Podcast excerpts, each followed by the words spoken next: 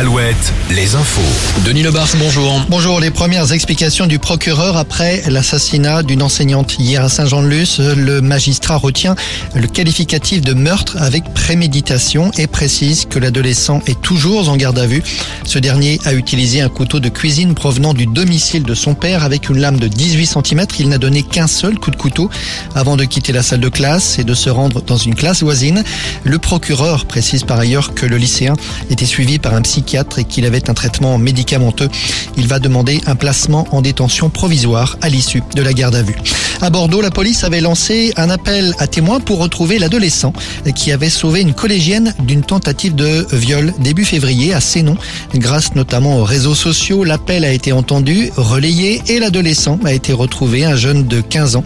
La police l'a donc euh, contacté et une cérémonie en son honneur sera organisée prochainement. Un important trafic de drogue démantelé à Bressuire cette semaine. Oui, c'est une opération de grande envergure menée par une trentaine de gendarmes dans le nord de Sèvres. Des perquisitions ont été menées à Bressuire et alentour. Sur les 18 personnes interpellées, l'une d'entre elles a été placée en détention. Nantes-Juventus, c'est l'une des affiches de l'Europa League ce soir. Coup d'envoi 18h45 à la Beaujoire. Les Canaries, rappelons-le, avaient décroché le nul un partout la semaine dernière à Turin. Il faudra battre la Juve ce soir pour se qualifier pour les huitièmes de finale. Même objectif pour Monaco et pour Rennes. Rennes qui joue également à domicile, mais à 21h. L'équipe de France de hand féminine annoncée en Vendée prochainement. Les Bleus affronteront le Brésil en match amical le mardi 11 avril au Vendée Espace.